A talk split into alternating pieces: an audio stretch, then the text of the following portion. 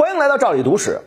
这北京故宫啊，咱们都知道被称为紫禁城，它是世界上现存规模最大、保存最完整的木质结构古建筑之一。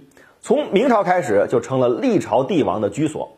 故宫呢，也被称为是世界五大宫殿之首，齐名于法国的凡尔赛宫、英国的白金汉宫、美国的白宫和俄罗斯的克里姆林宫，一直以来都是中国的象征之一。但是很多朋友可能还听到过另外一个清朝时期的宫殿——沈阳故宫。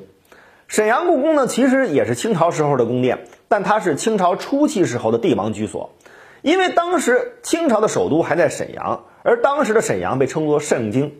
一六二五年到一六四四年这一时期，清朝的军队还没有入关，所以他们的首都和皇宫都在盛京。一六四四年清军入关，清朝的首都也就随之迁到了北京。那个时候，沈阳也就成了留都。后来在沈阳修建的皇宫呢，也被称为陪都宫殿，也叫做留都宫殿。但并不是迁都北京之后，沈阳故宫就完全没落了。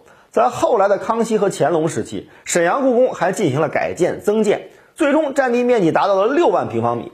要知道，北京故宫占地面积是十五万平方米，所以这只充当了很短暂时间都城的这个沈阳故宫，它的占地面积已经不算很小了。各位应该还听到过另外一个地名奉天。清军入关之前，清太祖努尔哈赤在沈阳修建了沈阳故宫。努尔哈赤把都城呢定在这儿的举动啊，也使从前只是个军事卫所的沈阳纵身一跃，成为了盛京皇城。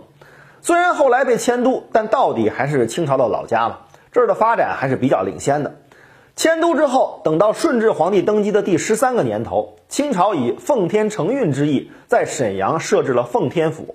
这奉天府啊，相当于当时的省级单位。虽然在民国时期废除了这一名号，但是经过了百年间的发展，沈阳已经成为了东北地区最重要的中心城市。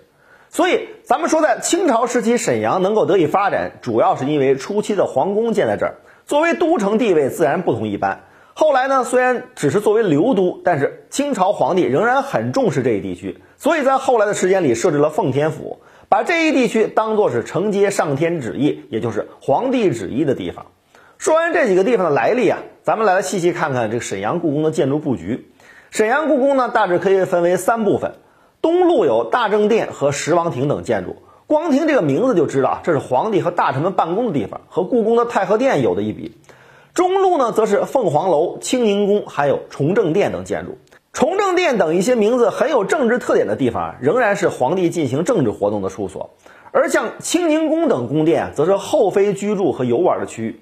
西路建有文硕阁、嘉音堂、戏台等，这些都是皇帝看书听戏、消遣娱乐的地方。